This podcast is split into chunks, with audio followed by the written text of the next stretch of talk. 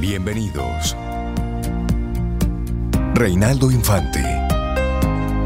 Cintia Ortiz. Sobeida Ramírez.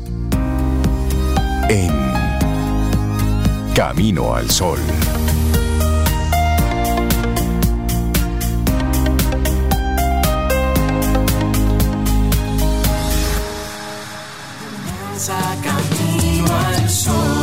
Muy buenos días, bienvenidos a Camino al Sol en este viernes que estamos a 17 de noviembre año 2023.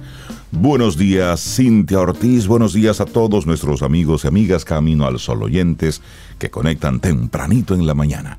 Buen día. Buenos días, ¿cómo está, caballero? Buenos Oh, días. Estoy bien, ¿y tú cómo bien, estás? estoy bien, estoy bien. Viendo la mañana así que ya está lloviznando. Bueno, con, con está, Suriel tenemos esa conversación de lo que nos espera en lloviendo. estos días. Pero sí, sí, sí. vamos a salir tempranito. Si estás en casa todavía preparándote, colando tu cafecito y demás, sal con una sombrilla, sal con algún, alguna ropa impermeable y demás. Y tenla por ahí si no molesta mucho, porque es posible que hoy la po- necesitemos. Es posible que no, no, es posible. Hoy la vamos a necesitar. Sí, depende de la Sí. rutina de cada quien, pero Ah, sí, sí, bueno, hay agua. Entonces, pero fuera de eso, esperamos que estés súper bien, Así dándole es. la bienvenida a un viernes maravilloso, 17 de noviembre, diseñado para ti.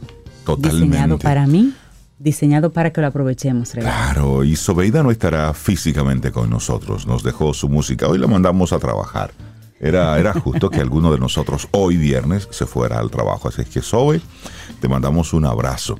Y así a todos los amigos que conectan con nosotros a través de estación 97.7 FM, también los que a través de caminoalsol.do conectan con nosotros. Muy buenos días y tenemos como cada día un programa especial, porque la intención que le demos a, a nuestro día es lo que va marcando así el rumbo. Porque sabes qué, si tú no tienes planes, hay otros que tienen planes para ti. Dispuestos a ponértelo. Exacto. Entonces hoy queremos compartirte tempranito lo que es nuestra actitud camino al sol para este viernes. Claro, y te compartimos. Dice, respira. Mira qué sencillo. Respira. Y agregamos, recuerda que por cada minuto enojado desperdicias 60 segundos de tranquilidad. Así que el llamado al día de hoy es una sola palabra. Respira. No es personal. No siempre está el mundo en contra tuya. Son cosas que pasan. La vida sucede y no siempre está en rosas. A veces aparecen espinas. Pero respira. Si miras atrás, seguro que hay muchas cosas que ya hemos podido sortear, Rey. A veces se nos olvidan. Pero si tú miras ahora y dices, mira, tú sabes qué, yo voy a salir de esta situación porque yo he tenido otras peores y he salido. Así que respira. Eso, esa es la actitud camino al sol para este día. Y mira, hoy 17 de noviembre hay varios días internacionales que, que observamos. Uno de ellos sumamente importante es el Día Internacional de la Lucha contra el Cáncer de Pulmón. El 17 de noviembre se observa este día y es una enfermedad que puede llegar a ser mortal, afectando tanto a hombres como a mujeres en todo el mundo. De ahí la importancia de su prevención evitando los posibles factores de riesgo como el tabaco, el alcohol y otras sustancias que son nocivas para la salud. Y cuando hablamos de el cáncer de pulmón, ¿de qué estamos hablando? De una enfermedad que afecta de manera directa las células de los pulmones provocando un crecimiento anómalo de las mismas que poco a poco van minando y van dañando los tejidos y todo el canal respiratorio. Hay ocasiones, Trey, donde el cáncer de pulmón puede resultar asintomático, es decir, que las personas no sienten nada, no sienten molestias. Sin embargo, hay pacientes que pueden presentar algunos síntomas como una tos crónica, una tos con sangre, dificultad respiratoria, dolor en el pecho, ronquera de la nada, pérdida de apetito o bajar repentinamente de peso. Hay algunos factores de riesgo, hay personas que incluso sin tener ninguno de esos factores pueden desarrollar la enfermedad, pero factores de riesgos así relevantes, por ejemplo, eh, las personas que tengan el hábito de fumar. De acuerdo a las investigaciones hechas al respecto, se ha comprobado que el cigarrillo causa el 85% de esta patología. Otros factores tienen que ver, por ejemplo, con exposición al gas radón, El gas radón es el gas que se encuentra en materiales de construcción. Así es. También puede ser causado por arsénico, gases como el diésel y productos industriales, estar expuesto al humo, aunque sea el humo de otro, el que fume sea el otro, que es el caso de los fumadores pasivos, y también lo puede ocasionar ahí la contaminación del aire, puro y simple. Ciudades así que tienen mucho, mucha contaminación, pues las personas pudieran desarrollar esto, aunque tengan buenos hábitos. Claro, y entonces, ¿cómo podemos prevenir el cáncer de pulmón? Bueno, evitar permanecer en lugares donde las personas tienen el hábito de fumar, evidentemente no fumar, evitar estar en contacto con productos químicos, como tú hablabas, agentes de contaminación, pero también practicar algún deporte, es decir, tener un estilo de vida saludable, alimentarte de forma adecuada, poniendo en tu dieta frutas, vegetales, legumbres, granos, proteínas, pero ahí hay algunos datos para poner esto así como más en perspectiva. Más del 85% de los enfermos de cáncer de pulmón están relacionados con tabaquismo. Y este es el tipo de cáncer con mayor incidencia en la población de todo el mundo. También las personas no fumadoras corren el riesgo de padecer la patología al estar en ambientes donde sí hayan fumadores. Y el cáncer de pulmón está considerado como la primera causa de muerte en la población masculina y la segunda en la población femenina, por si no lo sabías. Así es. Hoy también es el Día Mundial del Niño Prematuro, Rey el niño prematuro, desde el año 2009, relativamente reciente, se celebra o se visibiliza, digamos, este, esta situación del niño prematuro con un Día Mundial, una fecha que desea poner de manifiesto el alto riesgo de mortalidad que supone la prematuridad. Se trata de prevenir, pero también de ayudar a los niños y sus familias para que puedan superar con éxito esta circunstancia. La celebración fue impulsada por una fundación, Fundación Europea para el Cuidado de Prematuros, y organizaciones europeas asociadas. Cofundadores son, por ejemplo, Little Big Souls, como Grandes Pequeñas Almas, Mark of Dimes en Estados Unidos, National Premium Foundation de Australia, y ellos se unieron para estas celebraciones, haciendo que el Día Mundial de la Prematuridad comenzara a tener un, digamos, un repunte internacional. Así es, otro día internacional, o más bien, este es un día mundial que se celebra. Este sí está bueno. Es el Día Mundial de la Tabla de Multiplicar. Uno por uno.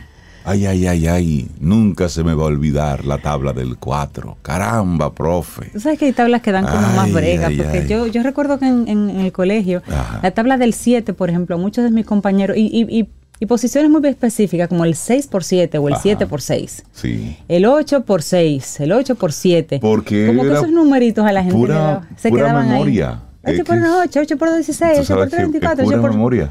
8 por 6, ah, eh, eh, eh, ahí comienza. Tú sabes que el 17 de noviembre se celebra, bueno, pues ya lo decíamos, el Día Mundial de la Tabla de Multiplicar, o más bien es el, el tercer viernes de noviembre. ¿Cómo celebrar este día? Bueno, a los jóvenes, a los chicos que están ahí con papá y mamá manejando. ¿Cómo se celebra? Una maldad para los padres. Chan, chan, chan. Pregúntenle a papá y a mamá si se saben la tabla del 5, del 6, del 7. Pregúntenle a ver, a ver si a ver si ellos recuerdan eso. ¿eh? La del 9, pregúntele, papi, ¿cuántos son 9 por 7? Eh, eh. Tú sabes que esta es una campaña educativa que viene desde la, con la intención de animar a las personas, especialmente a los niños y a los jóvenes en edad escolar, a recordar las tablas de multiplicar. Entonces, la campaña educativa consiste en la aplicación de exámenes cortos de las tablas de multiplicar por parte de la comisión y las patrullas de examinación conformadas por estudiantes bajo la supervisión de un adulto. Pero, ¿cuáles son los beneficios de, de tu poder hacer ese ejercicio de memorizarte la tabla de, multiplicar. Ah, porque, tiene beneficios, claro. Pero por, por supuesto, óyeme, es que tú vas ejercitando la, la, memoria. Sí. Es decir, eso, eso es lo, lo primero. Y ahí tú tienes entonces habilidades, destrezas, porque viene el tema de la cooperación, liderazgo. Hay una serie de elementos que a través de tu memorizar cosas que utilizamos en nuestro día a día, porque hay una realidad, es que estamos cediendo a todos los artefactos la capacidad de poder hacer cálculos sencillos. Entonces, El que tú puedas manejar rápidamente una multiplicación, una división, una suma, una resta, que antes era para nosotros algo muy normal y había que ejercitar la memoria constantemente, ahora estamos cediendo todo eso a lo que es la parte de la tecnología. ¿Y dónde está el tema ahí? Y ya luego con Dalul podemos hablar un poco sobre esto. sí. Son todos esos elementos en nuestro cerebro, las conexiones. que las- no se están dando, que no se están supuesto. creando. Exactamente, por esa falta de ejercicio, porque eso es un tema de ejercicio. Tú, tú vas forzando el cerebro a hacer esos cálculos, a hacer esos, esos, eh, eh, esas- esos racionamientos, y el cerebro se ve forzado a crear surcos para, para unir neuronas con neuronas para dar resultados. Pero como dices, Rey, estamos tan apoyados en la tecnología que olvidamos esto. Y, y yo recuerdo, por ejemplo, y me imagino que tú también, Rey, con tu abuelita que tenía la pulpería en Salcedo, que vendía lo que vendía y luego Sí. iba mirando 10, y estos 10, 7, 17, y esto 8, Sí, 25, iba y esto. calculando ahí. Y su calculadora era su cabeza. Claro. Y no quedaba la menor duda de que el resultado que decía son, son 43 centavos. Otra persona simplemente Eso lo era- pagaba porque esta persona se dedicaba a calcular todos los días. Y estaba en ese ejercicio. Y así mental sucedía en la calle con cualquier vendedor ambulante que te, que te tiraba esos números, mira, que no te quedaba rápido. duda.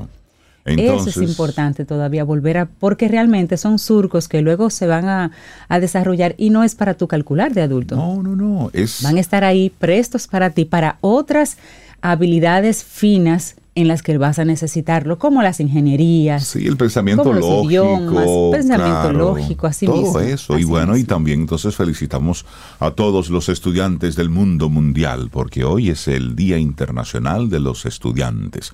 Una fecha que se conmemora a la juventud de varios países del mundo por sus luchas para conseguir una educación libre y que dieron origen a numerosos movimientos estudiantiles.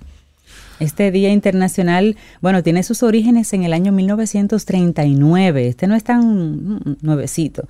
El 28 de octubre de ese año, 1939, fue asesinado Jan Opletal, un estudiante de medicina, y eso a causa de la invasión nazi ocurrida en Checoslovaquia.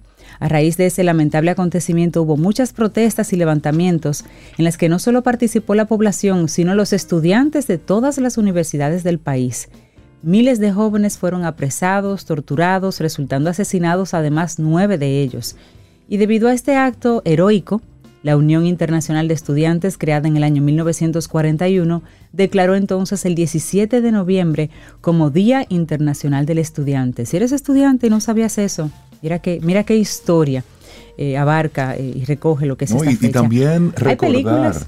Sí, hay, hay varias películas que, que recogen momentos eh, eh, históricos que es bueno ver para no olvidar. Porque mira, tú vas ahora a la universidad y vas tranquilo, vas chévere. Tu mayor problema es que hay que hacer la tarea. Y pasar la materia. Pero estamos hablando de momentos en la historia muy reciente en la que los estudiantes se convirtieron en los en, en- en esa energía inspiradora, en ese motor de cambio de sistemas políticos.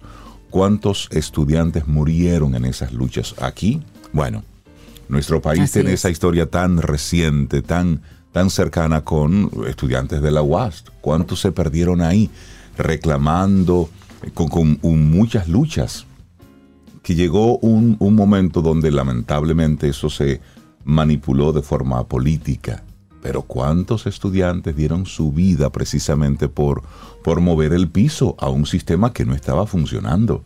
Así es. Y así de forma histórica, cada país tiene su historia. Y fueron estos muchachos de 17, 16, 17, 18 años con, con ideales, con, con pensamientos, con deseos de libertad, que lo único que querían era estudiar, tener Aprender un país libre, país. Por supuesto, y ahí perdieron la vida. Así entonces es. tú, estudiante, que desconoces eso, entonces es bueno que, que veas un poco de historia, veas alguna de estas películas para que puedas entonces conectar con esos momentos de que esa comodidad con la que estás estudiando hoy costó sangre, costó vida de mucha gente en muchos países Así durante es. mucho tiempo.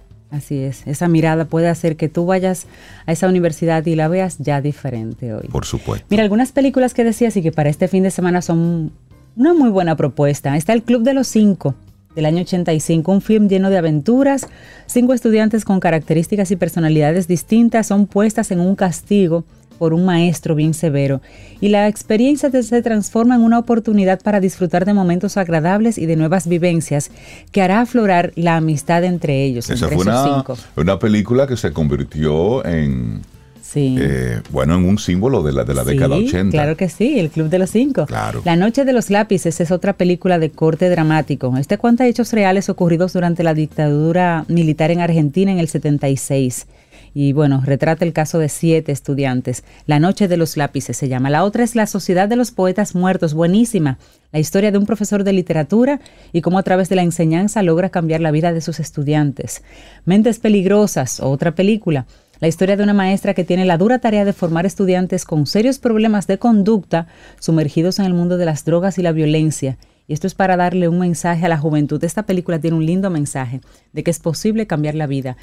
El estudiante, Rey, esta es súper interesante porque es la historia de un hombre de 70 años, no de un joven, sino un hombre de 70 años que consigue acceder a la universidad para estudiar una carrera de literatura y es capaz de romper la brecha generacional.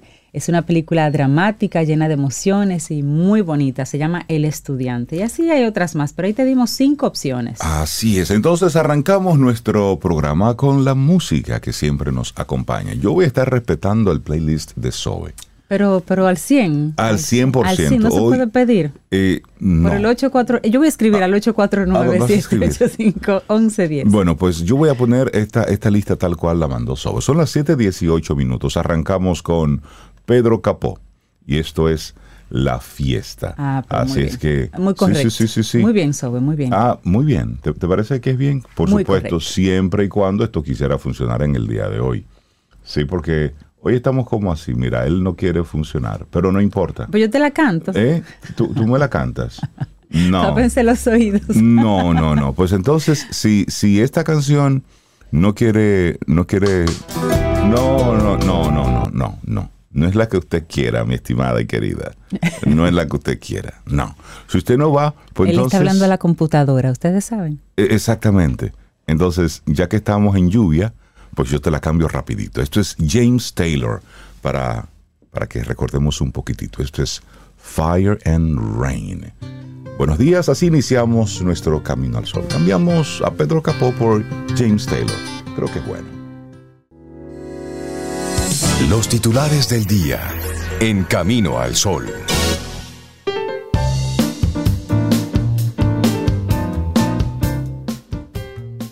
La relajación es la clave que permite que la mente y el cuerpo funcionen en armonía. Una frase de Carl Hermann Ile.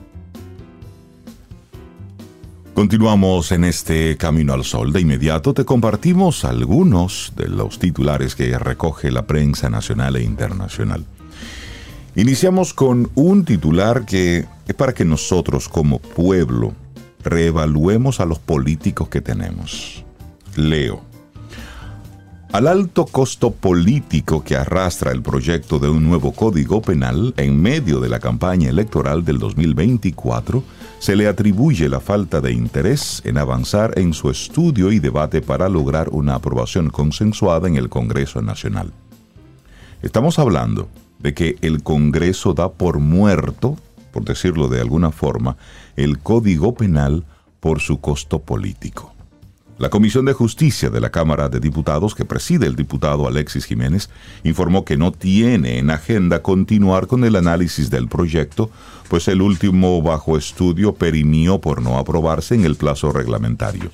Desde el 16 de agosto, cuando empezó la actual legislatura, no se ha depositado un nuevo proyecto. El diputado Jiménez ve como muy difícil que el proyecto se apruebe antes de las elecciones del 2024.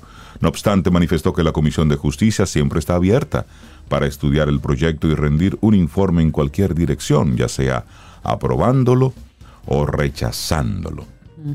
Pero estamos hablando de que un elemento tan importante como el Código Penal, como que ahora mismo, como ellos están en política, No es conveniente. están en caravaneo, están en alianzas, pues no, no les interesa, no es conveniente, no lo ven importante. Entonces, ah, pueblo dominicano, este Congreso entero hay que revisarlo. La Cámara de Diputadas completita, los senadores también. Pero tenemos una gran ventaja, y es que cada cuatro años podemos elegir nuevos incumbentes a esas posiciones. Entonces, observemos bien antes de votar por quién estamos votando, porque cada vez que veo cosas como esta es como si estuviéramos votando nuestro voto. Es uno de los primeros titulares. Sí, sí, yo diría que hasta googlear a los diferentes eh, candidatos para irnos un poquito hacia la historia, hacia atrás y recordar y recordar lo pasado, porque a veces olvidamos y tienen sus historiales. Bueno, año 2023 cerrará con inflación de 4.9% y esto según pronósticos del Fondo Monetario Internacional.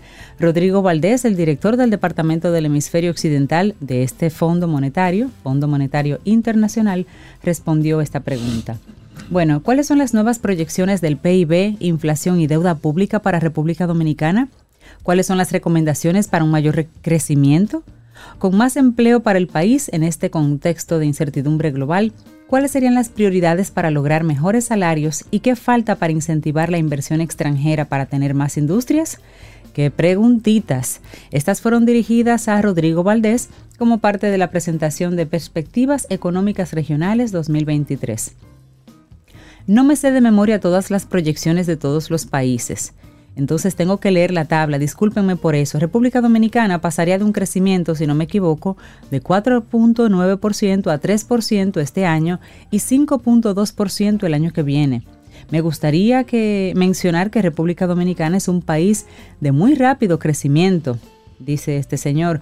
Valdés también se refirió a un blog publicado en la página web del FMI de la autoría de varias personas que trabajan en República Dominicana que según considera es muy impresionante lo que han logrado.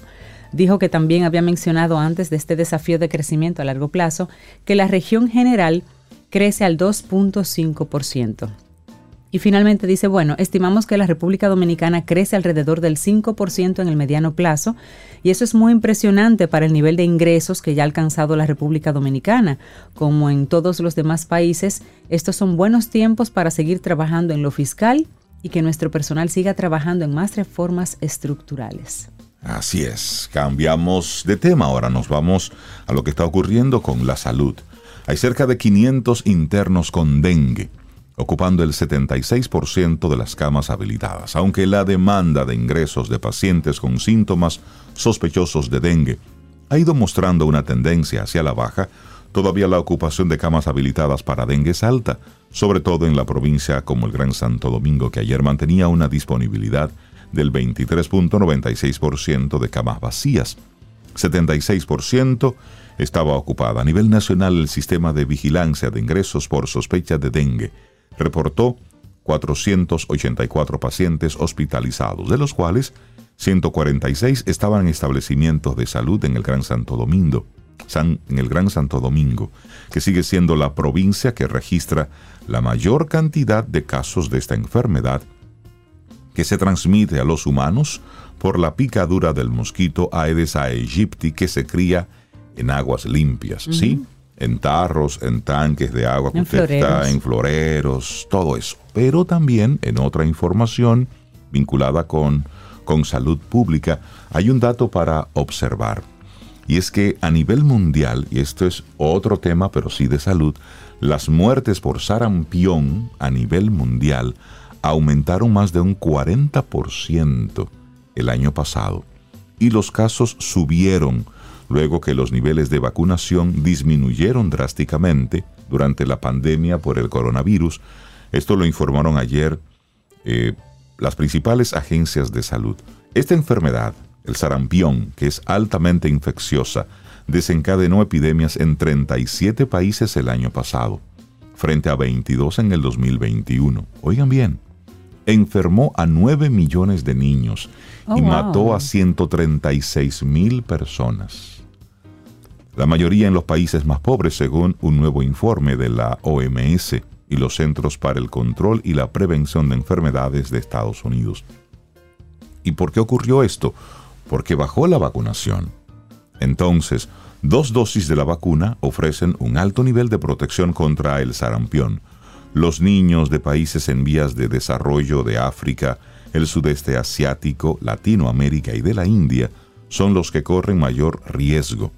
Así es que papá, mamá, no podemos descuidarnos con los ciclos de vacunas tradicionales, aquellos que ya han mostrado que por supuesto mantienen a una población infantil sana. Ese cuadro de vacunas es importante mantenerlo, porque sí, en un, en un momento se habló de que ya el sarampión era casi cosa, eh, era, era historia, de que nadie moría por sarampión. Por mira, si no hay vacunas, bueno, pues vuelven los brotes. Y que 136 mil personas hayan muerto por el sarampión. Eso es un dato de verdad. Y eh, terrible además porque se pudieron haber eh, evitado. Por supuesto. Así es que papá, mamá, a vacunar a los chicos. Así es, gracias por traer ese tema, Rey. Este viernes, hoy a las 8 de la noche, vence la prórroga dada por la Junta Central Electoral a los partidos políticos para que realicen las correcciones necesarias a las alianzas pactadas ante las elecciones 2024. La Junta Central Electoral amplió el plazo en vista de los problemas técnicos que para poder subir los pactos confrontaron los partidos. Manuel Crespo, delegado ante la Junta Central Electoral, por ejemplo, por la Fuerza del Pueblo, indicó que esa organización trabaja en las enmiendas, aunque aclaró que no se van a agregar ya nuevas negociaciones. Al ser cuestionado sobre posibles nuevas alianzas, explicó no. Los días adicionales fueron para resolver problemas técnicos que tuvimos todos los partidos con la plataforma. En total, la Junta Central Electoral fueron entregados pactos de alianzas y coaliciones de 35 organizaciones partidarias. Mira, y cambiando así rápidamente de tema, y solo para mencionarlo, las autoridades cerraron una mina del Larimar por brote diarreico en Barahona. Hay que investigar. Con las, aguas del río, canales y acueductos del municipio de La Ciénaga. Está ahora mismo en, evaluación, porque fue un brote diarreico agudo. Esto fue confirmado por Gina Estrella, la directora de gestión de riesgo del Ministerio de Salud Pública que visitó el lugar. Así es. Bueno, cambiamos de tema. Con disparos, gases lacrimógenos, efectivos de la Policía Fronteriza de Haití, el Polifront, impidieron la realización de un mercado informal entre haitianos y dominicanos en la frontera. Así informó un medio de comunicación de Haití. La actuación de agentes impidió que haitianos compraran productos dominicanos prohibidos por ese país que además introdujo medidas que multan con altas sumas a aquellos que introduzcan mercancías desde la República Dominicana. La llegada del cuerpo policial a la zona provocó que haitianos corrieran hacia territorio dominicano para evitar ser detenidos y sometidos a la justicia, aunque luego los agentes del Polifront pidieron a la multitud que retornara a su país. No hubo reportes de heridos por los disparos hechos por la policía haitiana. Las autoridades de Haití han informado que aquellos bienes, oigan bien, aquellos bienes que sean incautados serán destruidos o vendidos en subasta pública, mientras que los vehículos detenidos serán devueltos a sus propietarios previa presentación de los documentos legales, pero antes deben pagar una multa de 50 mil a 500 mil gurds, según la clasificación del delito. Es decir, bueno, esto ni siquiera se, debe comentar. bueno, mira, una noticia muy positiva. Dominicanos dejaron su sello en los Grammy Latino. La bandera tricolor muy bien representada con estatuillas de Vicente García, Sergio Vargas, Romeo Santos y Juan Luis Guerra. Y rápidamente les comento. Fue la edición número 24 de los premios Grammy Latino. Se celebró en Sevilla, España por primera vez. Y de los grandes triunfadores, pues se habla de Shakira, Carol G, Bizarrap y Natalia Lafourcade. Pero en nuestro patio estuvimos muy bien representados y fueron ganadores en diferentes categorías Vicente García, Sergio Vargas, Romeo Santos y Juan Luis Guerra. El mejor álbum de merengue y o bachata fue un empate entre Romeo y Sergio.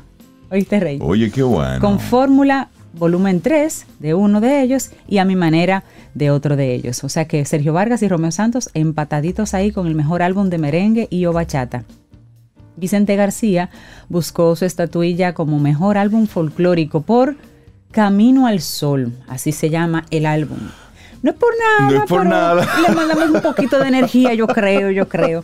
Y se lo dedicó a la República Dominicana. Mira ese álbum, Camino al Sol, qué rico. Ay, qué bien. Bueno, y el maestro Juan Luis Guerra ganó junto a Fonseca, el colombiano Fonseca, en el renglón de Mejor Canción Tropical por Si tú me quieres. Mira, y, eso aparece por ahí. Y felicitar a, Pavel Núñez, a Techi Fatule y a Manny Cruz que estuvieron también nominados. Eh, nominados, nominados así es Estas son buenas cosas. Sí, bueno, sí, pues sí. ya que tú estabas mencionando eso, a ver si, si, si escuchamos ese tema. ¿Te parece? Sí, ¿cuál? Sí, Juan Luis y Fonseca, Sí, o- sí, esto quiere, porque ya yo estoy. No, la vida no quiere nada. La Ahí vida, también está, Eh, Vicente nada García también con su lindo tema, Camino al Sol, también, bueno. Sí, Ser- Sergio Romeo con merengue y bachata. Ah, pero eso estuvo, estuvo chévere todo eso. Laboratorio Patria Rivas presenta En Camino al Sol, la reflexión del día.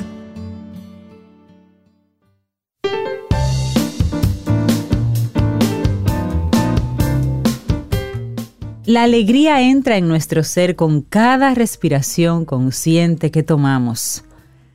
Thich Nhat Hanh. Pero tú escuchaste esa frase.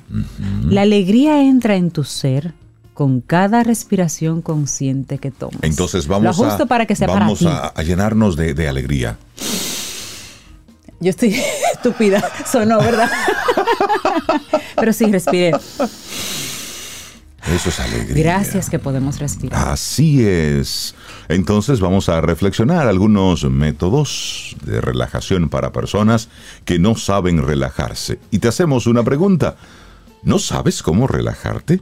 Mira, ¿Cómo, ¿Cómo puede ayudarte la respiración para estar más relax, más relajado? ¿Qué métodos de relajación existen para personas que no saben relajarse, que están en todo momento en pura tensión?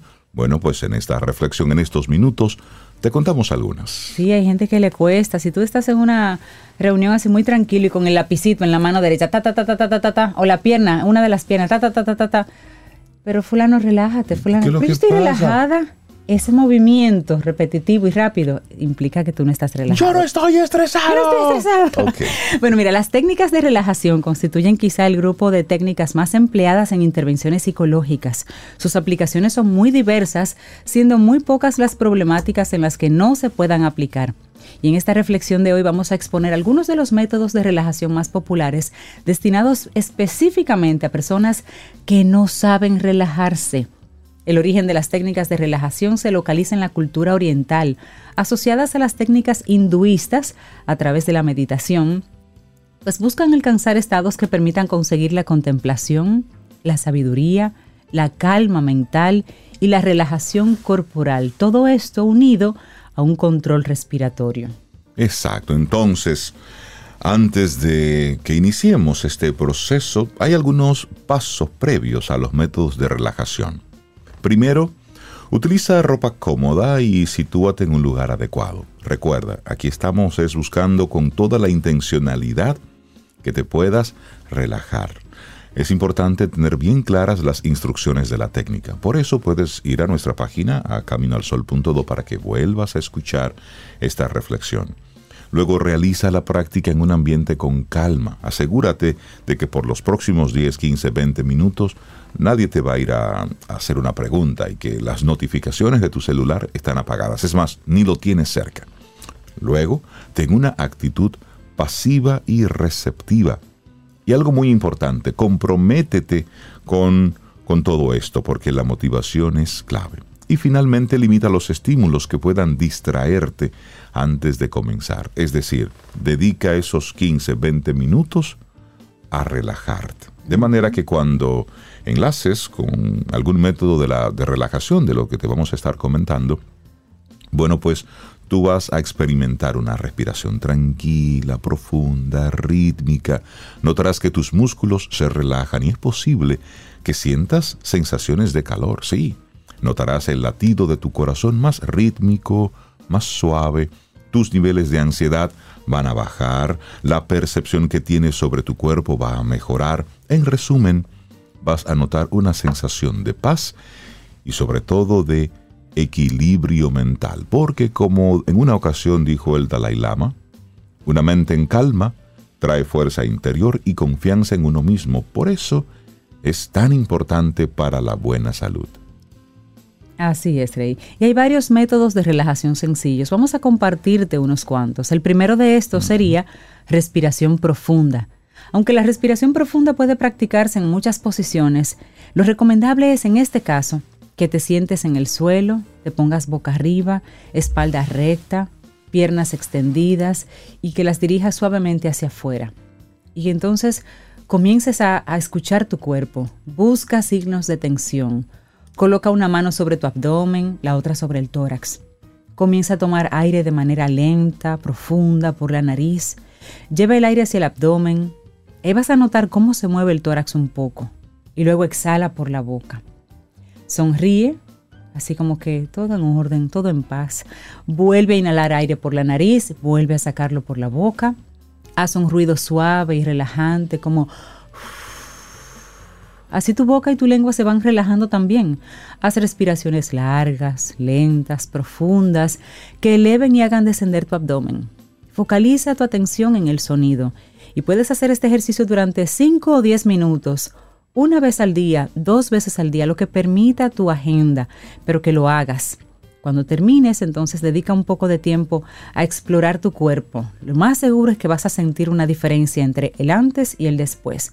Se supone que debes estar más relajado, con menos tensión. Y ese es súper fácil, súper sencillo. Así es. Hay otro tipo de ejercicio que es respiración para el dolor, agudo y crónico. En este tipo de respiración, es interesante que te formes un esquema mental de todo el proceso antes de iniciarlo.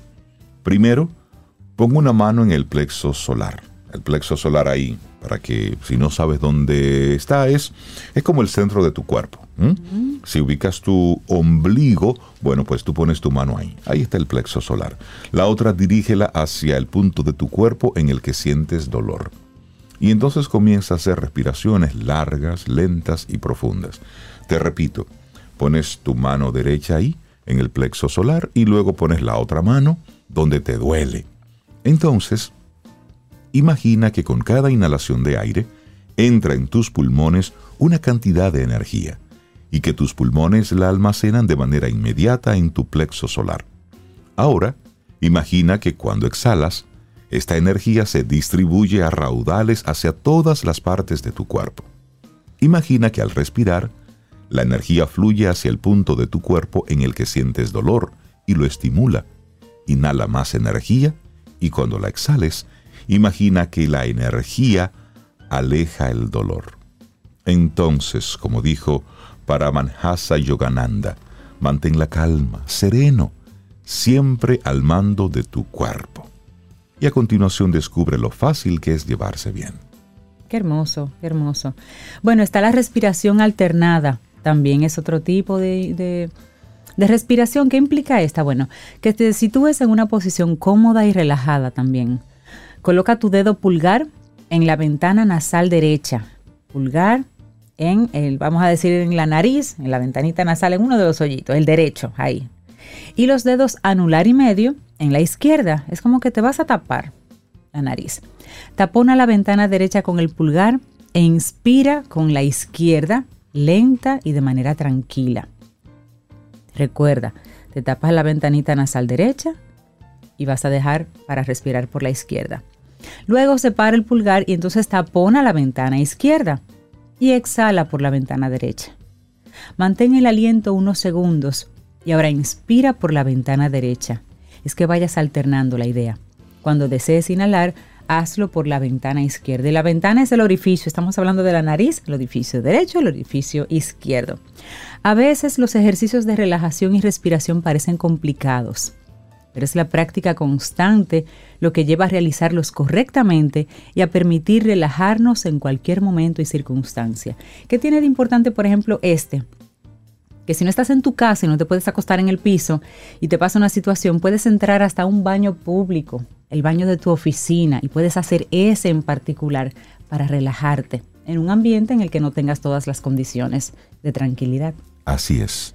Y luego hay un método de autorregulación de la respiración. Y probablemente los métodos de autorregulación de la respiración los tengas incorporados en tu forma de respirar cotidiana. Pero es interesante entrenarlos para que los puedas poner en práctica cuando más los necesites. Por ejemplo, te comparto rápidamente uno. La respiración mediante bostezos produce una contracción profunda del diafragma que da lugar a un gran intercambio de aire. Con la inhalación masiva de aire, el bostezo equilibra la eficiencia respiratoria. pero también la respiración mediante el suspiro. Son inhalaciones lentas y silenciosas de aire, seguidas de una exhalación repentina y ruidosa. O sea, respiras despacito y exhalas. Rápido, sale. Luego está la respiración abdominal. Cuando respires, mueve únicamente el abdomen e intenta que los músculos de tu tórax y de tus clavículas se muevan lo menos posible. Es decir, cuando tú inspires, que solamente salga un poquitito la pancita. Esa es tu respiración abdominal. Pero luego está la respiración intercostal o media. Dirige el aire a la parte media de tu tórax, hacia tus costados, y así vas a favorecer la movilidad de la musculatura intercostal y torácica. Y finalmente, la respiración 4x4. Este es probablemente el método de respiración más empleado. Tienes que exhalar profundamente contando hasta 4.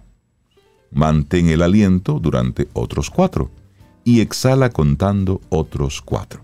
Inhalar, aguantar y exhalar. 4, 4 y 4. Entonces, esos cuatro segundos pueden ser lo que tú quieras. ¿eh? Segundos, toques con tus dedos sobre tu cuerpo o latidos de tu corazón. Practica este ejercicio durante dos veces seguidas, en diferentes momentos a lo largo del día. Es decir, inspiro en cuatro, detengo cuatro y exhalo en cuatro. Y esto lo repito dos veces.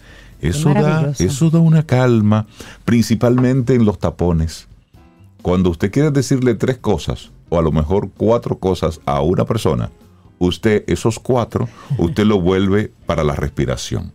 Inspira en cuatro, detiene cuatro y exhala en cuatro. Sí, sí, qué bueno.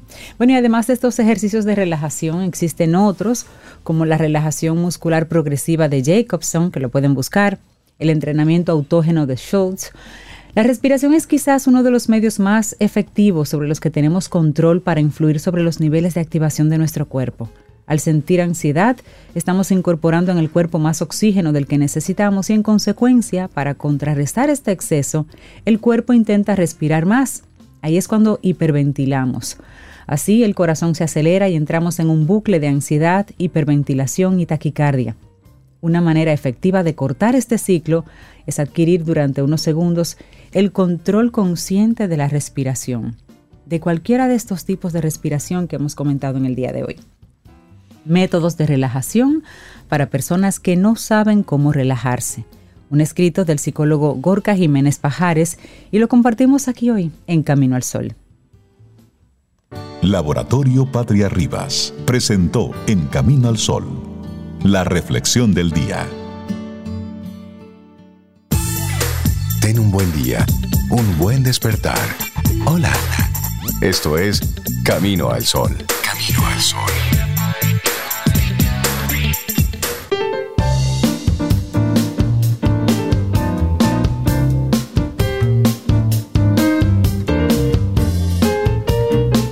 Ya llegó la época Llegó la época de dar gracias por todas las bendiciones en nuestras vidas. Y qué mejor que disfrutar con nuestros seres queridos de un delicioso pavo horneado Butterball. Es la época. Almacenes León nos trae como cada año los pavos Butterball, la marca número uno en Estados Unidos, sinónimo de calidad y tradición. Libres de gluten, sin hormonas, sin esteroides, el más jugoso y tierno. Los pavos Butterball los encontrarás en diferentes pesos y tamaños en tu supermercado favorito desde ya. Bueno, estamos aquí en este Camino al Sol, 7:57 minutos en la mañana de este viernes y darle los buenos días, la bienvenida al poeta del tiempo, a Jim Suriel, que tiene muchas informaciones que compartirnos. Jim, buenos días y bienvenido a Camino al Sol, ¿cómo estás? Muy buenos días, muy bien, y, dándole seguimiento a un fenómeno que anda por ahí, por Jamaica, eh, amenazando a Cuba, amenazando a Haití, y también, ¿por qué no?, amenazando a República Dominicana. Así es. Eh, Así es, Jim, buenos días. Fenómenos, sí, muy buenos días a, todo el equipo de, Camino al Sol y a, y a los radioyentes, sobre todo, que es la materia prima de, este gran programa. Eh, miren, y precisamente comenzamos hablando de este disturbio atmosférico porque en breve vamos a hablar de los huracanes zurdos. Ustedes se preguntarán, ¿y con qué se come eso? bueno, vamos, a, vamos a explicar. Sí, porque este, esto, está, esto, está, complejo. Estamos acostumbrados a los ciclones que vienen desde la zona de África, por allá, que se forman en esas aguas y vienen rotando hacia la derecha. Pero entonces esto viene como extraño, Jim. ¿Y por qué ya como en el cierre de la temporada ciclónica? Perfecto. Todo eso lo vamos a explicar ahora para darle entonces un repaso rápido al fenómeno que está eh, en desarrollo, el fenómeno en cuestión que todavía se encuentra al oeste del Mar Caribe y está desplazándose hacia el noreste, hacia Jamaica. No ha llegado a Jamaica todavía, pero próximamente, ya a partir de esta tarde, estaría haciendo contacto con Jamaica y es tan amplio que, miren, por ejemplo, amaneció lloviendo en República Dominicana como parte de la influencia indirecta de ese fenómeno meteorológico. Así que esa misma nubosidad va a permanecer durante el día completo, mañana, el domingo y el lunes, aportando periodos lluviosos. Y es por eso que vamos a, a estar muy atentos a la evolución de este fenómeno. Miren, ese sistema podría desarrollarse en las próximas 24 horas y convertirse en una depresión tropical o en una tormenta. Si es depresión, sería la número 22 de la temporada de este año 2023. O si es una tormenta, se llamaría Vince, porque es el nombre que sigue. Sería la tormenta número 21 de esta temporada 2023. Ha sido muy activa esta temporada ciclónica. Eh, muy por encima de lo normal, a pesar de tener la influencia del fenómeno del niño en el Pacífico, que usualmente cuando hay niño, las tormentas son menores. Pero este año se ha dado una anomalía extraordinaria en el Atlántico, con temperaturas muy calientes en toda la región atlántica, señores, e incluyendo el Mar Caribe, el Golfo de México, el Atlántico tropical, el Atlántico norte. Bueno, prendieron, mire, encendieron las estufas en todo el Atlántico, porque esas temperaturas incluso se sintieron en, tierra, se sintieron en la región del Caribe, por ejemplo, hemos tenido un periodo caluroso, el más extremo, el más caluroso de la historia desde el pasado mes de julio. Cada, cada mes de julio fue el más caluroso de la historia. Eh, agosto, el más caluroso de la historia, septiembre, octubre también, noviembre, que comenzó y supone que debe ser un mes eh, fresco porque marca la transición de la época caliente a la época más fría en la región del Caribe, todavía está un poco rezagado, no, no, no, no, no, no, no da marcha todavía a esa transición completa para que se sienta ya el ambiente, cómo eh, pueda refrescarse, por ejemplo, en el transcurso del día, pero sí lo podemos ver, y esa es la buena noticia, a partir de la próxima semana. Entonces, hemos tenido, con esa calentura en el océano, tormentas y huracanes por encima de lo normal. Ahora tenemos un disturbio con potencial de ser una tormenta tropical. Ahora, ¿qué ha pasado anteriormente? ¿Es la primera vez que sucede este evento que estamos viendo ahora? No, no es la primera vez. Les voy a comentar de la tormenta Odette que se formó el 4 de diciembre del 2003, justamente hace 20 años. 20 años. me acuerdo de Odette, hace 20 años ya. Sí. Hace 20 años. Hace 20 años. El fenómeno se formó de una baja presión al norte de Colombia y empezó a ganar intensidad y características tropicales hasta ser declarada como una depresión el 4 de, diciembre. El 6 de diciembre se acercó a la península de Barahona y ahí entonces incrementó sus vientos hasta ser una tormenta y fue declarada como la tormenta Odette. Pero oigan eso, en diciembre, ya finalizada la temporada, la temporada ciclónica, impactó directamente a República Dominicana, la, atravesó prácticamente desde el suroeste hasta el noreste, pasando desde Barahona hasta la provincia María Trinidad Sánchez. Entonces, tenemos ya ese fenómeno atmosférico que fue zurdo porque desarrolló una trayectoria totalmente contraria a lo que conocemos.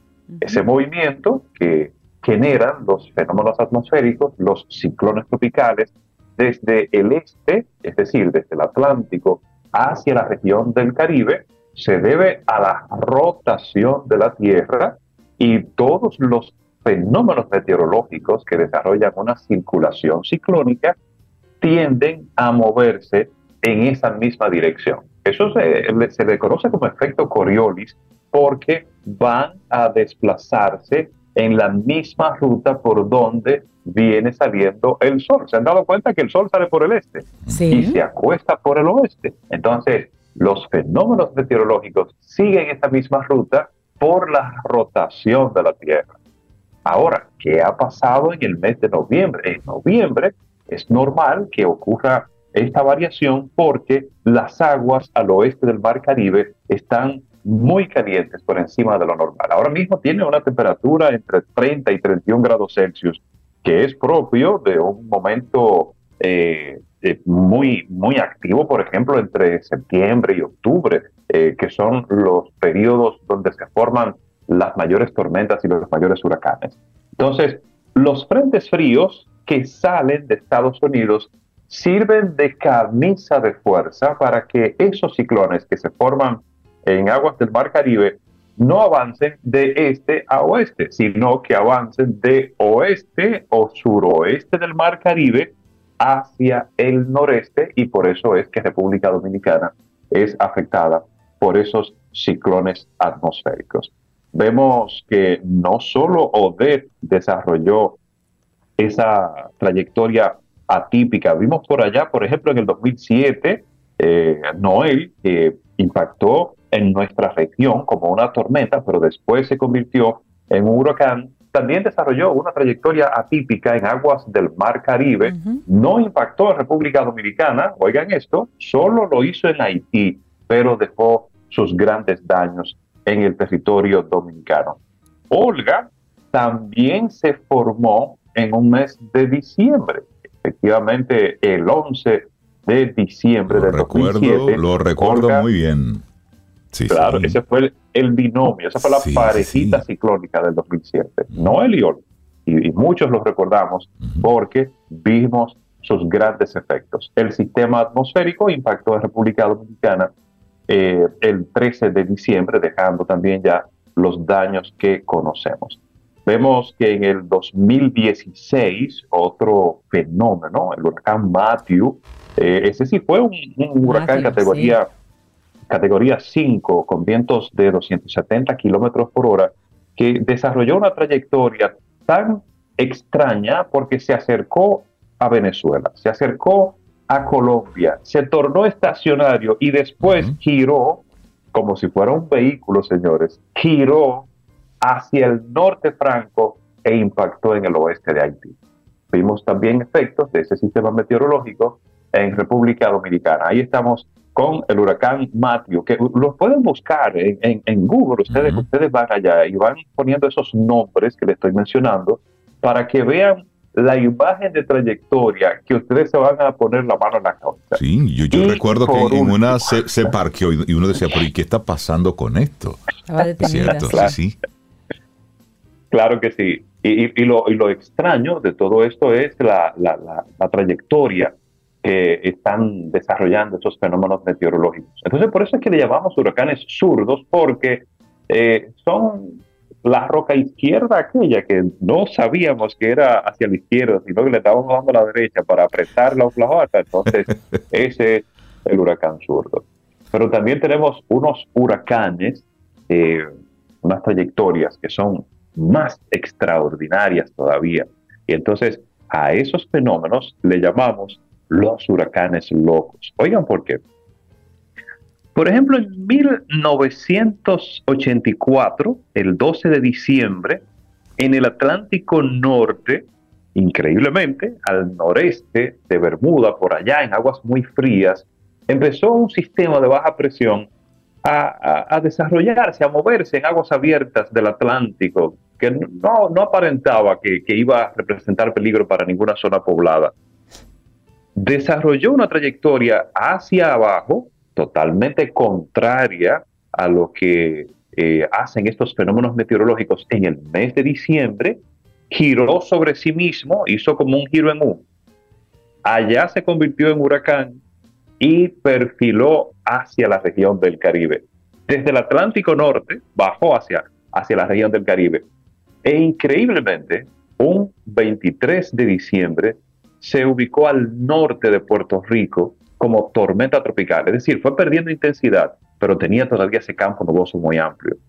Y el 24 de diciembre de 1984, es decir, ya la Nochebuena, la, la gente estaba preparando la cena de Nochebuena. El fenómeno atmosférico impactó en Samaná. Wow. Ya ustedes se pueden imaginar. Entonces son los huracanes zurdos y los huracanes locos, los que tienen una trayectoria que es totalmente atípica, totalmente impredecible. Así que vamos a estar muy pendientes. Claro, y, la pregunta... Este la pregunta obligada, Jean, es qué podemos esperar para este viernes, sábado, domingo y lunes.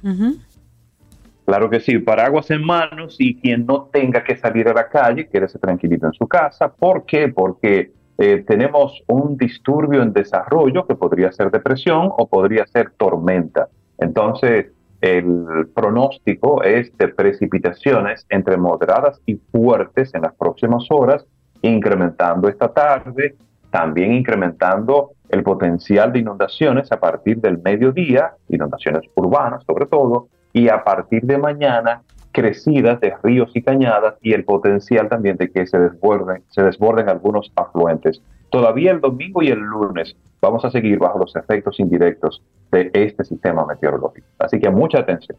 Buenísimo. Jean Suriel, nuestro poeta del tiempo, nos comparte qué podemos esperar de, este, de, esta, de, esta loquera zurda que viene por ahí.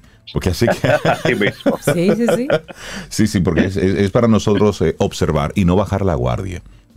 Claro, y por supuesto que voy a estar en cobertura, tanto ah, en la planta televisora, en CDN, como en mis redes sociales. Por supuesto. Ah, lo, pueden buscar, arroba Suriel Oficial RD en Instagram y en YouTube, eh, arroba Suriel Oficial, eh, porque este fenómeno meteorológico hay que prestarle mucha atención porque ha tenido una fluctuación importante en los últimos días y para que no suceda lo que sucedió hace eh, aproximadamente un mes en México con el huracán Otis, que era, era una, una depresión tropical sin importancia y en 24 a 36 horas se convirtió en huracán categoría 5, devastando la zona turística de Acapulco, allá en México, eso fue del lado del Pacífico. Entonces, estamos enfrente a un comportamiento totalmente irregular de rápido desarrollo. Entonces, hay que darle seguimiento, por más, por más pequeño, por más inofensivo que se vea un fenómeno meteorológico, vamos a darle seguimiento porque podría encontrar condiciones muy favorables y tornarse muy peligroso. Así es. Jim Suriel, muchísimas gracias por, por acompañarnos eh, y darnos estas informaciones de tanto valor. Y te mando un abrazo virtual y en esta semana tuvimos la oportunidad de vernos ahí en la por, por esos mundos de Dios. Qué bueno, Jim, eh, conectar y vernos. De verdad que sí. Desearte, bueno, pues una buena jornada que te toca intensa en este fin de semana. Claro que sí, claro que sí. Un abrazo para todos. Un abrazo. Bueno, pues cuídate mucho, Jim. Jim Suriel, el poeta del tiempo que lo compartimos aquí en este, en este Camino al Sol. Y bueno. Tomémonos un café. Disfrutemos nuestra mañana con Rey, Cintia, Soveida, en Camino al Sol.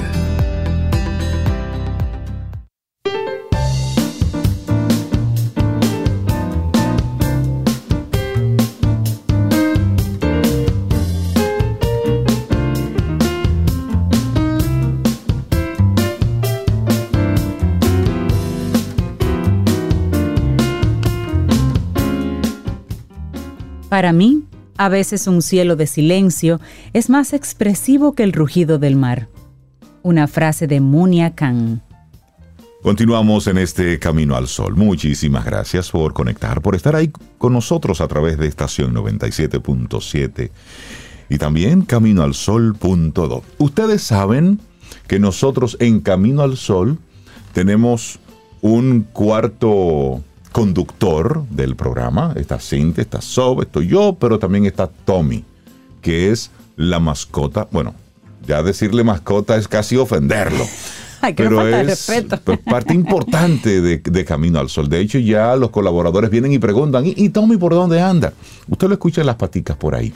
Entonces, si nosotros somos muy cercanos a, a tener mascotas en nuestro entorno. Entonces, vamos a hablar sobre los beneficios de las mascotas en la salud mental. Y para hablar sobre esto, darle los buenos días, la bienvenida a nuestra querida Dalul Ordey, licenciada en psicología y la que, la que trae la neurociencia cognitiva aquí a nuestro programa. Dalul, buenos días, ¿cómo estás? Muy bien, buenos días. Aquí con este viernes lluviosito que, que invita a quedarse en su casa a tomarse un chocolate, Ay, pero sí. que el deber llama. El así deber que llama. El deber llama. salir, salir y hacer lo que hay que hacer. Qué bueno, Dalul, que estás aquí con nosotros para hablar sobre, sobre este tema que cada vez más está ganando eh, mayor relevancia.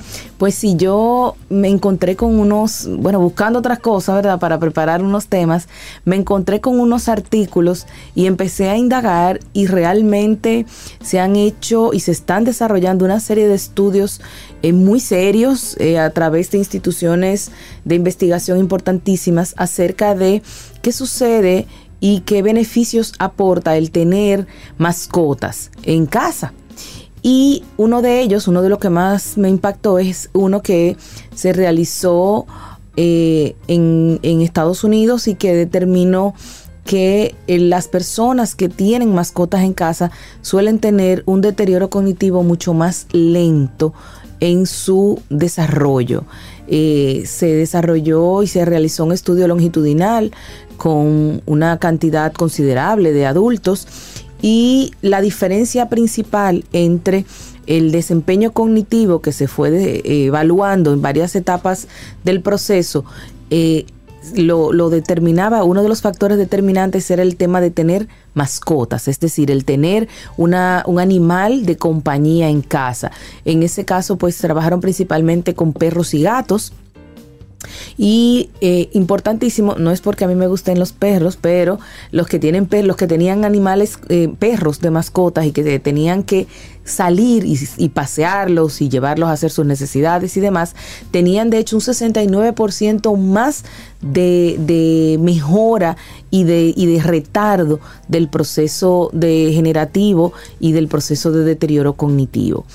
Eh, algunos de los elementos que se encontraron en ese estudio y en otros que se han realizado, hay uno que se realizó de manera, se, ha se está realizando todavía desde el año 1958 de manera longitudinal con personas que en ese entonces eran adultos jóvenes eh, con 40, 50 años, que ya hoy son adultos mayores de 80 y quizás un poco más, y eh, se evaluaron y se fueron desarrollando probando, ¿no? Cuáles eran esos elementos que ayudaban y que marcaban una diferencia en, el, en la aparición o no de síntomas de deterioro cognitivo. Y volvió a aparecer el tema de la tenencia de mascotas en casa.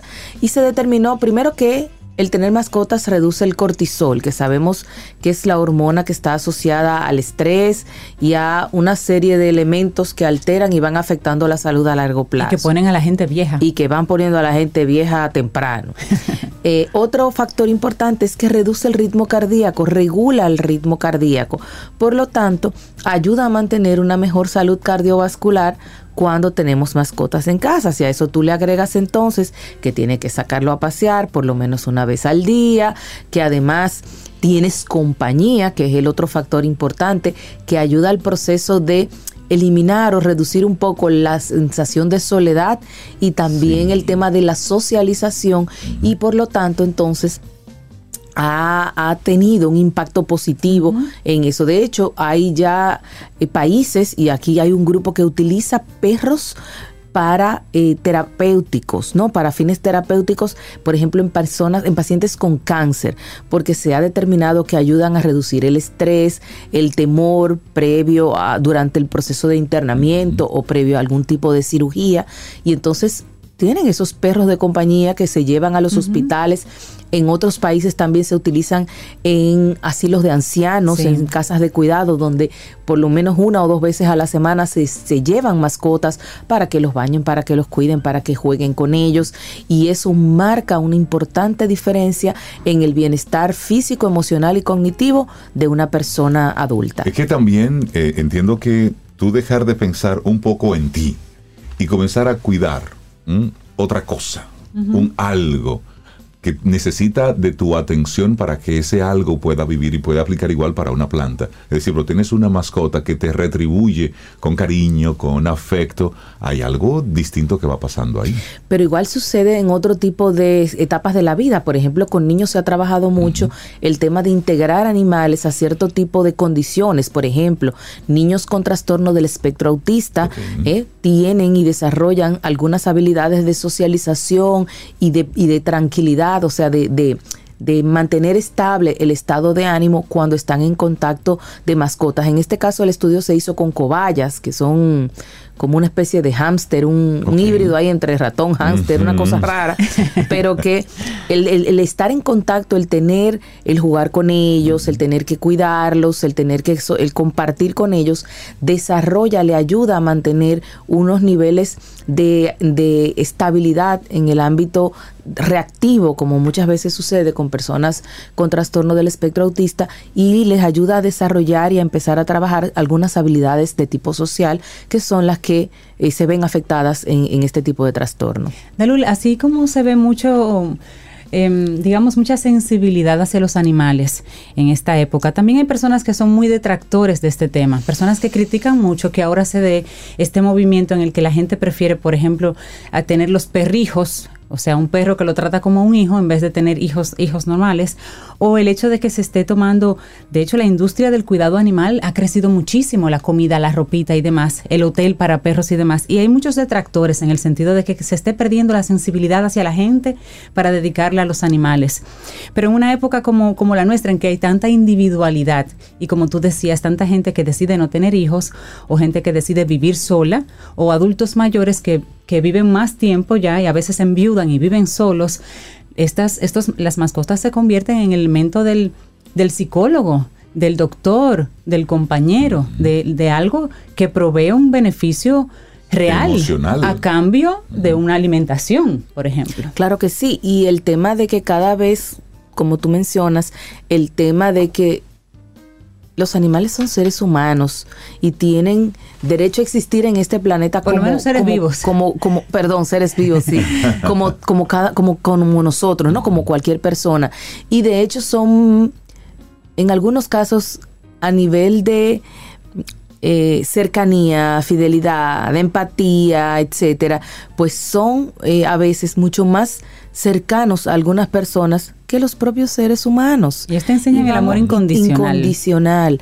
Entonces, eh, incluso en otros estudios, no solamente estamos hablando de perro y gato o de cobaya y hámster, hay también todo el tema de la equinoterapia, que también se ha utilizado mucho con muy buenos resultados con eh, personas con trastorno del espectro autista. Pero también se hizo un estudio interesantísimo con niños y jóvenes que padecían diabetes, que padecen diabetes, y se les dio como mascota un pez y ellos tenían la responsabilidad de alimentar ese pez dos veces al día y una vez a la semana limpiarle su pecera, arreglarle el agua.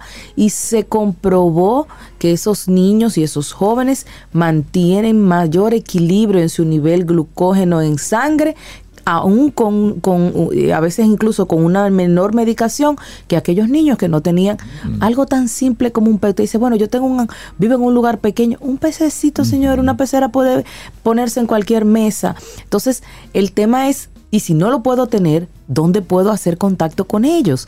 Que igual también está todo el tema de los refugios, eh, las campañas de adopciones. Muchos centros comerciales se han convertido en, espacios amigables para las mascotas porque forman parte importante de la vida del ser humano. De hecho, eh, en uno de los artículos que encontré se habla de que hay una eh, recomiendan un ejercicio tipo mindfulness pero con la mascota obviamente eh, la mascota requiere un cuidado, su higiene, es verdad, todo lo que eso conlleva. Y entonces eh, hablaba de hacer una experiencia multisensorial con tu mascota o con un animal. Primero observarlo, mirarlo, ver sus características, luego acariciarlo, todo, toda la estimulación táctil, ver cómo es su pelaje, hacer contacto cálido, humano, afectivo con el animal, luego escucharlo, cómo respira, eh, cómo suena su corazón, eh, y entonces da una serie de de, elementos de conciencia con, esa interacción con ese animalito que puede ser un gato, que puede ser un, un hámster, que puede ser un conejo, que puede ser un caballo, que puede ser lo que usted tenga disponible, porque, eh, eh, bueno, yo era una que era pollito lover, yo siempre tuve pollo en mi casa, siempre, y, y eran yo le decía pollito perro, porque yo lo llamaba y ellos me caían atrás como si fueran un perrito. Eh, y, el tema de tener, como tú bien decías, esa responsabilidad que en niños es muy importante, es decir, el desarrollar una, responsabilidad con otro ser humano que requiere y que necesita de ti, pero que a la vez te retribuye emocional incondicionalmente esas atenciones y aunque usted no lo atienda, también lo van a hacer. Entonces eso aporta un beneficio, señores, que a veces no nos cuesta nada. No hay que ir a comprarse un cachorro que le cueste mil dólares, no. No, no, no, pero no, no, hay, animal más están llenos. que un viralata. Que un firulais. Mira, la semana pasada conocí y conversé con un, con un chico que adoptó a una, a una, a una perra de la calle, a una viralata. Y él la adoptó dos veces. Primero la adoptó en la universidad en la que él estudiaba. Él encontró esa, esa perrita en la universidad y él comenzó a darle comida.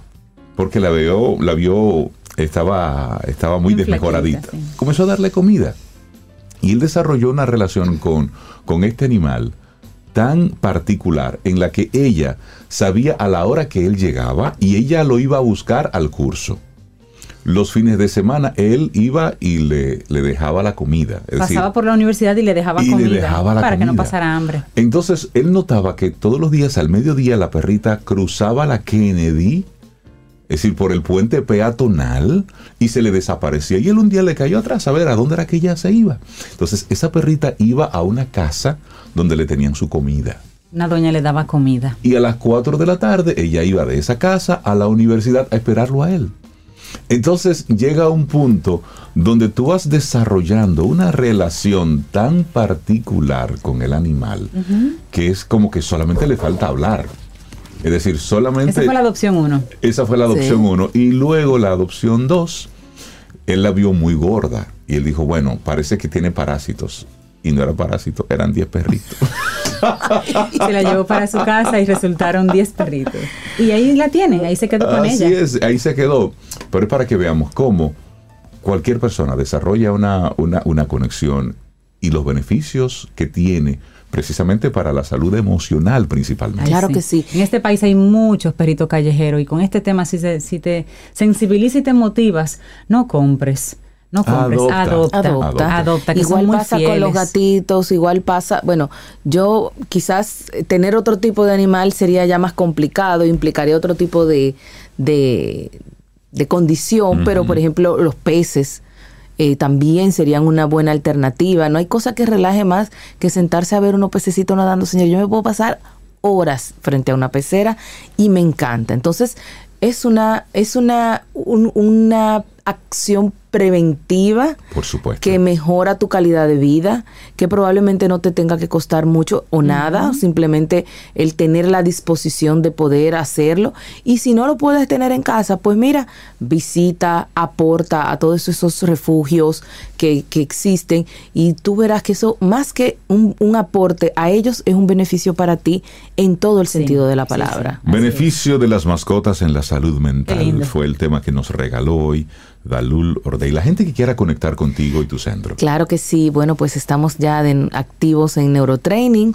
Se pueden comunicar con nosotros al 809-532-1992. Nos pueden encontrar en las redes como Neurotraining RD, eh, Neurotraining-RD y en la web como neurotraining.do. Ahí están todas las, coordenadas. Bueno, pues. Dalul Ordey, un gran abrazo. Gracias por ese tema tan bonito. Y yo voy a despedir a, Dalul con, con un merenguito. Para iniciar tu día. Camino al sol.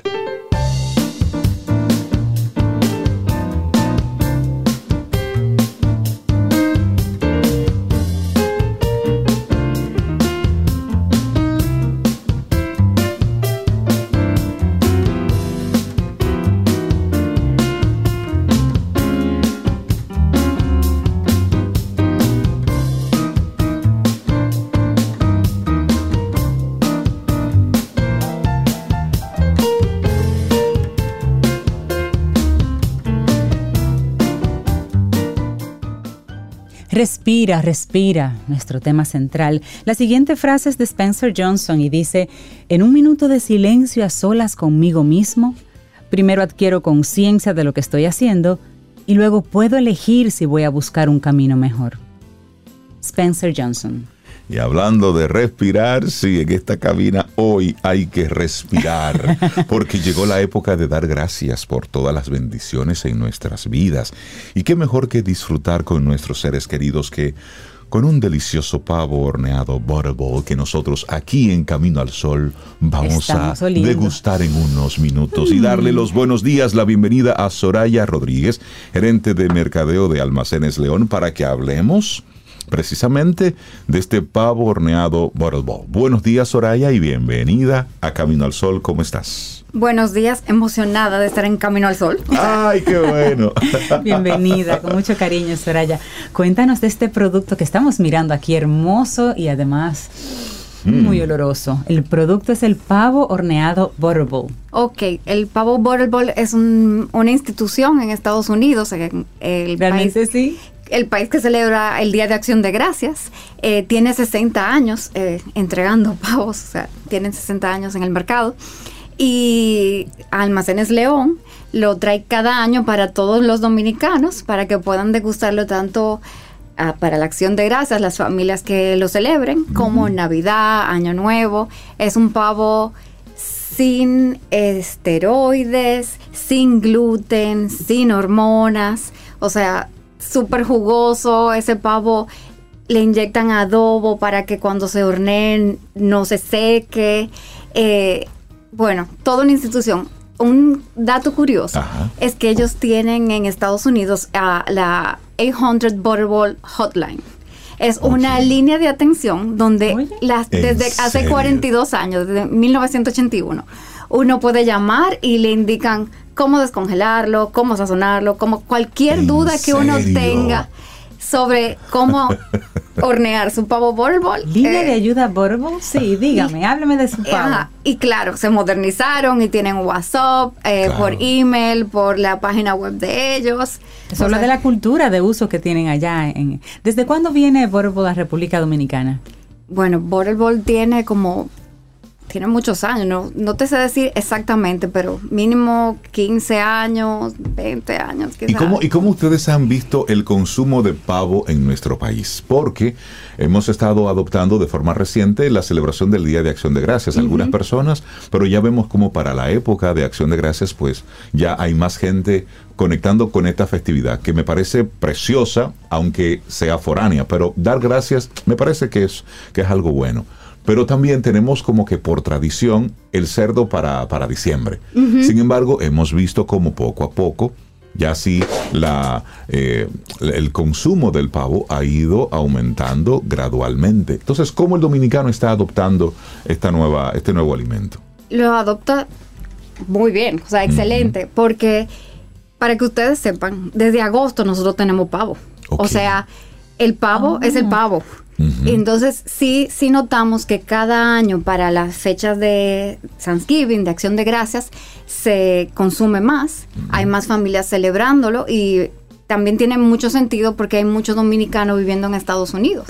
Y la, y la cultura permea y, muchos eh, eh, dominicanos que regresan a su patria, pero ya vienen con esa tradición. Entonces, se vende súper bien y se consume súper bien para Thanksgiving y obviamente para Navidad y Año Nuevo, pues también esa es la mayor, el mayor consumo, pero Thanksgiving va en aumento cada año. Entonces Soraya nos trajo, eh, bueno, pues una muestra. Sí. ¿Cómo es el proceso de, de cocinar un pavo para que nos quede así como que jugoso, bueno? Bueno, súper importante y eso es algo que los pavos Butterball tienen. O sea, el pavo, como todas las carnes, tienen agua en los músculos y se secan si uno no lo sazona bien, si uno no lo adoba. Entonces el pavo Butterball ya viene con el adobo inyectado, una especie de salmuera, Ok. para que quede jugoso. Le inyectan en la pechuga y entonces queda jugoso. Y ya luego cada familia tiene su truco, porque es Sí, sí, su su sazón, su Sí. Pero esa es como la especialidad y por eso es el número uno, por esa, esa forma en que los, los hacen, la manera en que viene cortado también, para que no haya que amarrarlo. Eh, cada pavo trae sus instrucciones, o sea, Sí, sí. Que- que no hay- no hay nos. Nos consta porque los hemos eh, adquirido. Mira, Soraya, entonces ya están disponibles en los supermercados del país, ya estamos listos. sí, ya estamos listos. Están en, en el supermercado de su preferencia, de verdad. O sea, hay pavo. Hay Tenemos pavo, en 2023. Habemos Excelente. pavo. Pavo. horneado Bottle Bowl. Soraya Rodríguez, muchísimas gracias. Tú eres gerente de mercadeo de Almacenes Sí. León. Gracias por, por venir y por... Eh, Toby está muy activo por ahí, No, por él cierto. estaba durmiendo y se despertó con Sí. el olor. Muchísimas gracias, desearles éxitos y siempre bienvenidos aquí a, a Camino al Sol. Y yo estoy seguro de que hoy va a incrementar la compra de pavo horneado Butterball en los distintos supermercados. Gracias Porque a Camino al Sol ustedes. oyentes van a ir para allá a buscarlo. Muy y, bueno. y luego nosotros entonces le vamos a ir contando A Soraya. a Soraya con todo esto. Soraya, Gracias que por tengas pasar, un gusto. un Un excelente gusto. día. Para mí también. Gracias. Muchísimas gracias. Te acompaña Reinaldo Infante. Contigo, Cintia Ortiz. Escuchas a Sobeida Ramírez. Camino al Sol.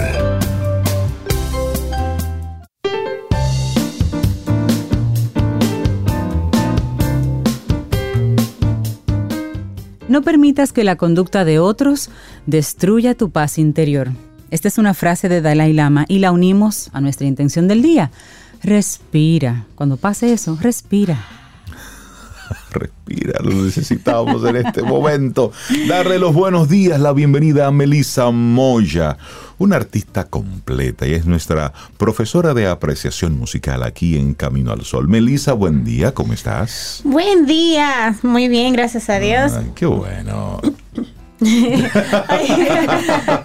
La lluvia. Tú sabes que otra forma de, otra forma de respirar, así cuando uno está como medio acelerado, es eso, es a través de la música. Hay, hay canciones, hay música que te Uy, como que te tranquiliza. Y Y, esto más- a propósito de esto que tú traes. Y más así. la música romántica. Sí. Sí. Música una- para de- orquesta en el romanticismo. Romanticismo. Qué rico se oye ese tema. Sí, correcto. Nosotros hemos visto cómo en el romanticismo es una serie de, hay una serie de cambios, cómo eh, se desarrolla el virtuosismo, la improvisación, y todo eso va a influir dentro de la música y no es para menos dentro de la música para orquesta. Entonces, ¿qué pasa en el romanticismo con la orquesta? Hablo ya de la orquesta sinfónica, que ya se va estableciendo de una manera más estandarizada. O sea, ya aquí en el romanticismo habíamos hablado de que aparecían algunos instrumentos nuevos, como eh, nuevos prototi- prototipos de tuba, que entonces eh, refuerzan los graves, como que hay también cambios en las válvulas de los instrumentos de viento metal, que permiten producir notas más agudas ya con un mejor sonido y por tanto, pues eso crea otras posibilidades dentro de la composición.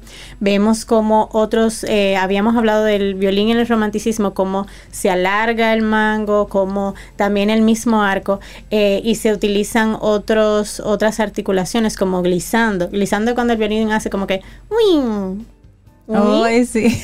eh, se empiezan a utilizar más los grisandos, los portamentos, hay mayor posibilidad dinámica, eh, que en el piano también por la revolución industrial y por cómo se están fabricando las piezas, pues eh, se permite tener pianos de mayor eh, rango dinámico de ocho octavas eh, con, con pedales que permiten otros efectos. Entonces, ¿qué pasa? Que los compositores aprovechan esto y eh, ya en su, ya la orquesta se va estableciendo con un número eh, determinado de instrumentos eh, y incluso la colocación que tienen. Si ustedes han ido alguna vez a un concierto sinfónico y van a ver que hay unas posiciones específicas de los instrumentos. Y dependiendo de la obra que se va a tocar, puede incluso que cambie. Porque hay compositores, por ejemplo, Mahler, eh, utiliza más contrabajos, utiliza más arpas generalmente que cualquier otro eh, compositor.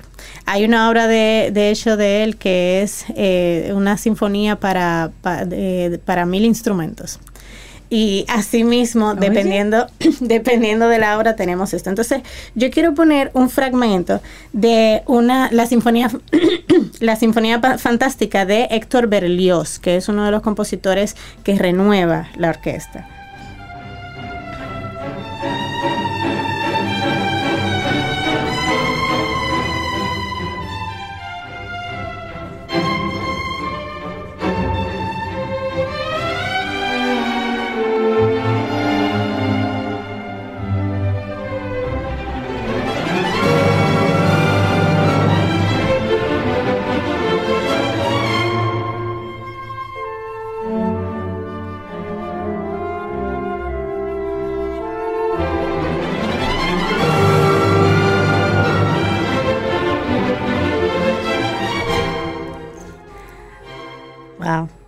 Eso- Hasta eso- tú te lo Eso disfrutaste, es bello. sí. Y la, la- la energía que eso Claro que transmite. sí, claro sí, que sí. y es muy interesante. Si pueden, las sinfonías generalmente son largas. Aquí solo podemos poner fragmentos, pero si pueden escuchar, eh, sobre todo, mira, esta Sinfonía Fantástica de Héctor Berlioz, creo que dura aproximadamente una hora eh, entre los cuatro movimientos. Eh, escúchenla porque y traten de identificar la- las diferentes transiciones entre los pasajes y la, la riqueza que trae cada instrumento. Si escucharon, y por favor en las próximas que escuchemos, mantengan el oído bien atento para ver cuáles son los instrumentos que ustedes están escuchando en ese momento. Porque es muy interesante el cambio que surge. Por ejemplo, ya en el romanticismo eh, se establece la tuba como integrante de, de- la orquesta. Eh, también hay otros instrumentos que se añaden, como el arpa, eh, el fagot, el corno inglés, el pícolo, el clarinete bajo, em, y son instrumentos que enriquecen las obras. Entonces también está la percusión que... La percusión tarda un poquito más. Anteriormente eh, se utilizaban instrumentos como castañuelas, eh, otros platos para conseguir diversos efectos sonoros. Y vamos a escuchar que en la percusión siempre también hay cambios. Incluso en- ya en orquestas más contemporáneas, y eso lo vamos a ver después, podemos ver incluso que usan hasta agua, hasta bols de agua para hacer música. Sí, dependiendo de la obra, claro. Esa, específicamente el concierto para agua de Tandún. Pero ya eso Oye, lo concierto para agua, pues yo voy a buscar eso. Eh, bien, entonces vamos a escuchar ahora de la número 2, ah, bueno, esa, que es el movimiento 4 de la Sinfonía Fantástica.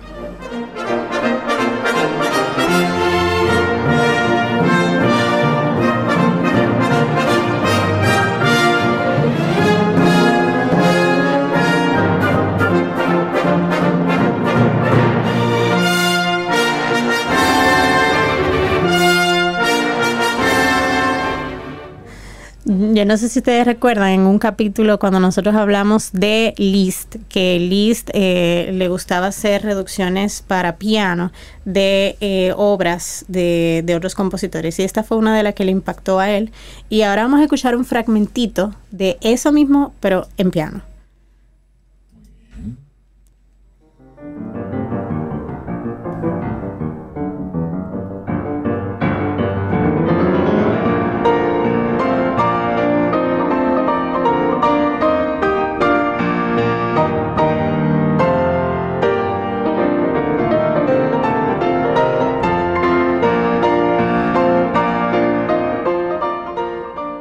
Liszt Berlioz. Busquen ese movimiento. Se le diera la carita a Melissa. Entonces, hay otras cosas que pasan. Por ejemplo, eh, el primer violín se independiza totalmente de la posición del director de orquesta. Anteriormente podíamos ver que el director podía ser uno de los, eh, muchas veces el primer violín y demás, pero ya aquí se entiende que el director es una figura totalmente independiente y que su instrumento es la orquesta. Pasa que a medida que van aumentando la cantidad de instrumentos, se necesita una persona al frente Claro. que los dirija. Incluso eh, a veces cuando hay muchos instrumentos, eh, y dependiendo de la acústica del espacio. Normalmente se suelen tocar eh, conciertos en lugares preparados acústicamente para eso, pero por ejemplo, no es la misma, bueno, ustedes que saben mucho de audio, no es, no, yo, yo que estoy aquí, no voy a escucharte a ti al mismo tiempo que una persona que está muy lejos de ti, aunque hablen al mismo tiempo. Exacto. Y entonces, como todos tienen que mirar a un mismo director para tocar a tiempo. A veces, yo por ejemplo, que cuando he estado en ensayos que tienen como muchos, eh, que tienen muchos instrumentos, a veces pasa que uno puede escuchar un delay, pero uno ve el director a un tiempo y uno tiene que seguir ese tiempo. Eh, entonces, es muy, eh, aquí ya es muy impo- es más importante eh, la figura del director que cobra mayor protagonismo. Y dependiendo del director, la obra suena totalmente distinta, porque cada director le saca algo a la obra, le aporta algo a la obra. Eh, entonces, ya hacia el siglo XX, pues el número de instrumentos van aumentando. Nosotros, si vamos a un concierto, eh, ya por ejemplo en el periodo romántico se duplica los instrumentos de cuerda frotada, eh, aumentan también los instrumentos de viento y en menor medida también los de percusión. Entonces, ¿qué pasa? Hay un balance perfecto que se trata de conseguir entre los primeros violines y segundos violines. Y por eso antes de la época eh, se tendían a colocar primer violín como a la izquierda y el, segundo violín a la derecha del, conductor. Pero ahora ya los primeros y segundos violines están, aunque está uno a la izquierda y el otro a la derecha, están más del lado eh, izquierdo y se deja en el centro más eh, los instrumentos, por ejemplo, eh, la viola que tiene registro medio, luego el cello que crea una base para los graves y luego entonces los contrabajos. Y los instrumentos que van detrás, la sección de vientos, por ejemplo, aunque son como una misma sección, primero viento madera y detrás viento metal, podemos ver que, por ejemplo, los más agudos están cerca de los instrumentos de cuerda más agudos. Por ejemplo, la flauta más cerca del violín, el, cl- clarinete ya más cerca de las violas y así sucesivamente, los fagots más cerca de, O de sea, los los que están sentados, ahí hay un No, orden no, no. específico para que ellos tengan como esa cierta armonía por zona. Tú mencionaste rapidito al director de orquesta, te invito a que lo traigas como un tema más adelante. Sí, sí, correcto. Es así. Y de hecho, eh, eso es uno de los temas que viene. Eh, y de hecho, eh, la forma en que está comportada esta ubicación de los instrumentos es para una mejor apreciación de la audiencia de la obra. Aparece también aquí ya el, el piano, no solamente como instrumento solista, sino que también en algunas obras pues es parte de la orquesta misma. Eh, si podemos poner, esa fue la cuatro, ¿verdad? Exactamente. Sí. Ok, entonces yo quiero que escuchemos de Mahler, eh, de la Sinfonía número 5, pero eh, el movimiento 4, que es, ese movimiento específicamente está arreglado solamente para cuerdas y arpa. Este que estamos aquí es el número 4. Ah, eh, perdón, este es el movimiento número 1. Escucha esto, para, para, que, para que apreciemos Sí. bien. Qué lindo eso.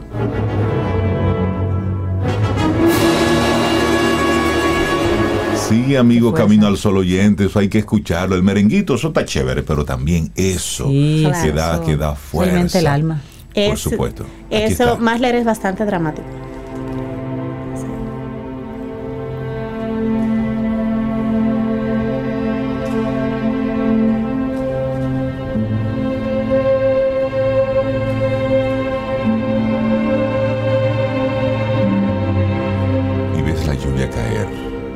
Y estás entonces escuchando, madre. Y te llaman, hermanita, ¿en qué tú estás? Aquí escuchando a. No, no, esa llamada hay que cerrarla. Esa sinfonía de Qué belleza. De hecho, es el último movimiento que les dije que está para, para instrumentos de cuerda y arpa. Esa sinfonía, busquen la sinfonía número 5, es de la obra más famosa de Mahler y eh, relata eh, todo el proceso psicológico que vive un artista. Busquen, de verdad. Después vamos a hablar un poquito más de eso. Eh, pero finalmente quiero concluir con un pequeño fragmento de una orquesta más contemporánea. Ok, de una Esto más. es de Viena. Ok, entonces vamos aquí porque esto estamos aquí produciendo junto con Melissa. ¡Ey! Suena bien eso. La orquesta de vegetales de Viena. No, eso es un. La orquesta de Esos son ajíes y tomates que están ahí. Ajá, un apio que se toca como si fuera un violín. Algunos ajíes, sí. De los inventos que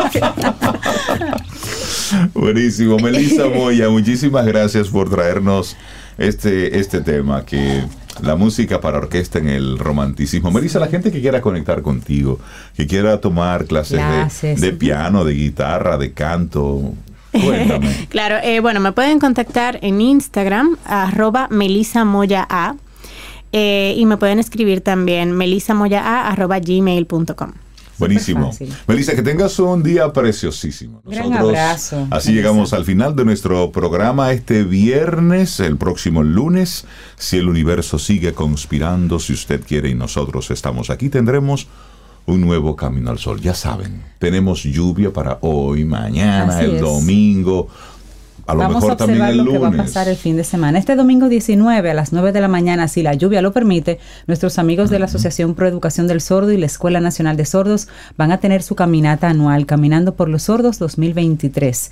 Ahí pueden buscar la información y la vamos a compartir por el WhatsApp. Caminando por los con los Sordos 2023, este domingo 19 a las 9 de la mañana, si la lluvia lo permite. Así es. Entonces, nos vamos con Paul Simon. Esto es You Can Call Me On. Que tengamos un muy buen fin de semana. Hasta el lunes. Aquí termina Camino al Sol. Pero el día apenas comienza. Vívelo Camino al Sol.